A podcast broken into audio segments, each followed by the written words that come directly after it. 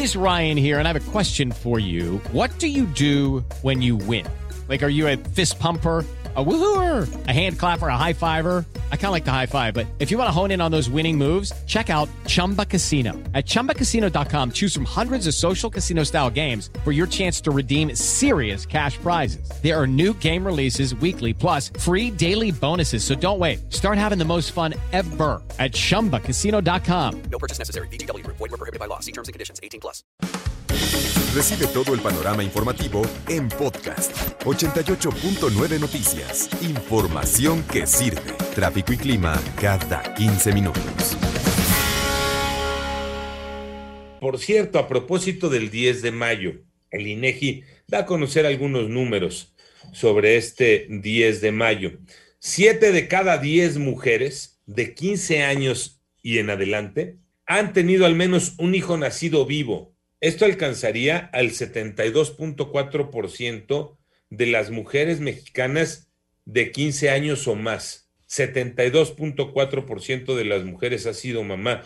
En millones significa 35 millones de mujeres que han sido mamás de los 15 años en adelante. De una población de 48 millones de mujeres que tiene este país, 35.2 millones de ellas se han convertido en mamá. La tasa de fecundidad eh, ha bajado si se compara, por ejemplo, con eh, lo que ocurría hace 20 años, 1999, la tasa global de fecundidad alcanzaba el 2.86% y para el 2019 bajó, se redujo a 1.88 hijos por cada mil mujeres. Esto nos da un indicador entonces de que cada vez las mujeres tienen menos hijos en la República Mexicana.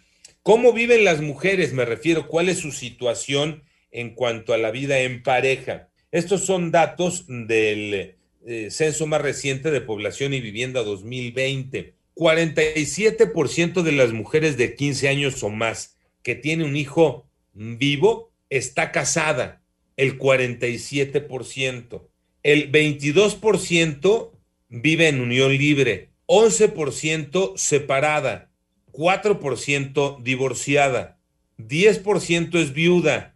Y el 6% madre soltera. Esa es la realidad en cuanto a la vida en pareja de las mujeres de 15 años y más que han registrado el nacimiento al menos de un hijo, ojo, nacido vivo, porque igual ya hubo un embarazo, pero no, No se concretó el embarazo. Por eso vale la pena aclarar, han tenido un hijo nacido vivo, es lo que está contemplando en este trabajo para este 10 de mayo el eh, INEGI. Y sobre un eh, sector de la población que tiene que ver con las eh, prisiones, las cárceles, para el cierre del 2019, en los centros penitenciarios estatales, había 415 mujeres privadas de su libertad que tenían a un hijo menor de seis años viviendo con ellas en la cárcel.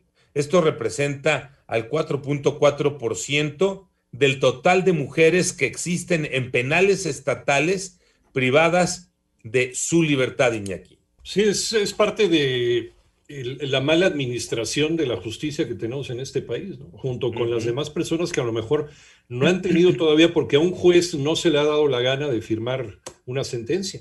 Y hay gente que lleva años dentro del proceso porque no hay un juez que pueda atender el caso. Y ahí están estas mujeres con este drama de que además de ser mamás, muchas de ellas dan a luz dentro de la misma penitenciaría en donde están ni siquiera, ni siquiera todavía condenadas y están sometiendo a sus hijos a esta realidad de vivir en un, en un centro de reclusión. Es, es un drama por donde lo quieras ver.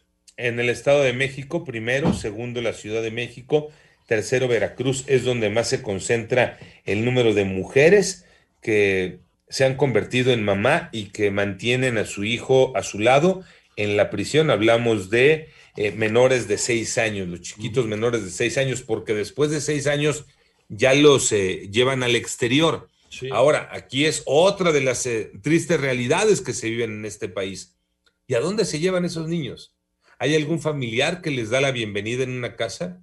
¿Hay un hombre que fue el papá y que los acoge?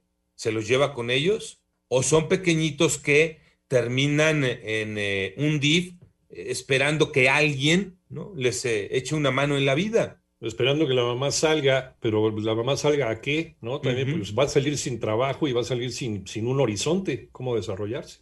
Platicaba la semana pasada con el presidente del Tribunal eh, Superior de Justicia del Estado de México y me compartía un dato.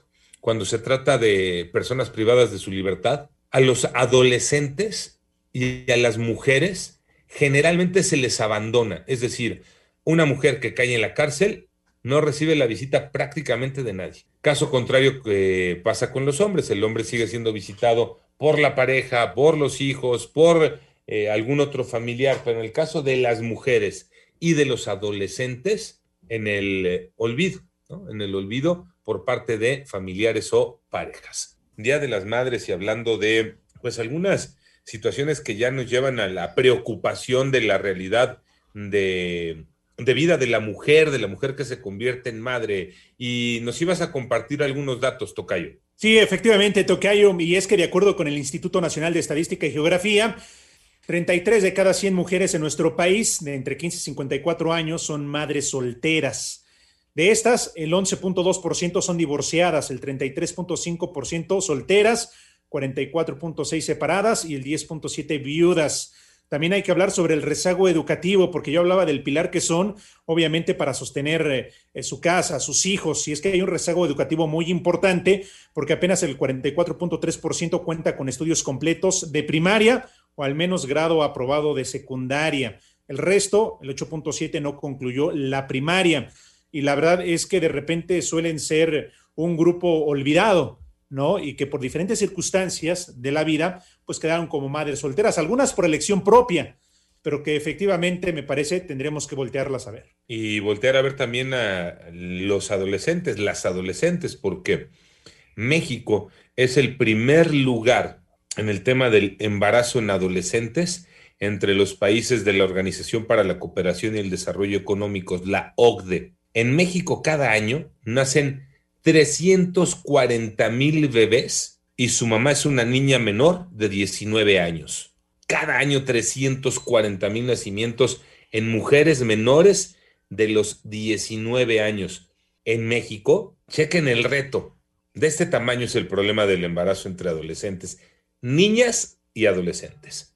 El reto para el 2030 es llevar a cero los nacimientos en niñas de entre 10 y 14 años. Increíble, man. Sí, tenemos niñas de 10 años embarazadas. Sí, sí, sí. Sobre todo en condiciones de pobreza, que es peor todavía la tragedia. ¿no? Ujú. Porque en el hacinamiento, pues llega el abuelo borracho, llega el tío borracho, llega incluso el hermano borracho, se le antoja, y, y ahí tenemos el, o el noviecito. Ajá. Entonces, y ahí tenemos el, el drama social espantoso. niñas de 10 años convertidas en mamás. El reto en este país es llevar a cero los nacimientos entre estas pequeñitas, entre los 10 y los 14 años, y reducir en 50% la tasa de fecundidad en las adolescentes de los 15 a los 19 años, que también deberíamos de llevar la tasa a cero. Sigue siendo el mismo drama, perdón, una niña de 14 que de 15. No tiene nada que hacer De embarazada. 18, de 19, No. sigue siendo el mismo drama. Ojalá. ¿no? Ojalá. Trabajo que también empieza en casa, Iñaki.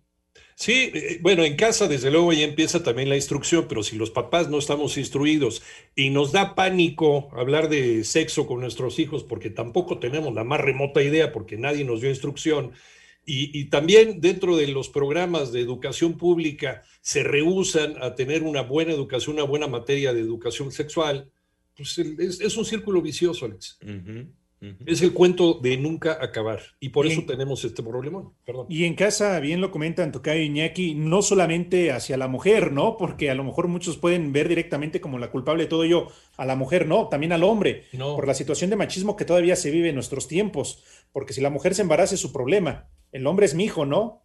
Entre más mejor. Entonces también, ojo, porque la educación en casa también es para el hombre, ¿no? Que hay que tener cuidado, hay que cuidarse, hay que saber y hay que conocer. Ey, porque para hablar de una niña de 10, 11, 12, 13, 14 hasta los 19 embarazada, tienes que hablar forzosamente de un hombre que estuvo ahí, Es el vector, ¿no? ¿no? O sea, Sí. forzosamente. Y sí, ¿no? Qué, qué bueno que lo sacas al tema.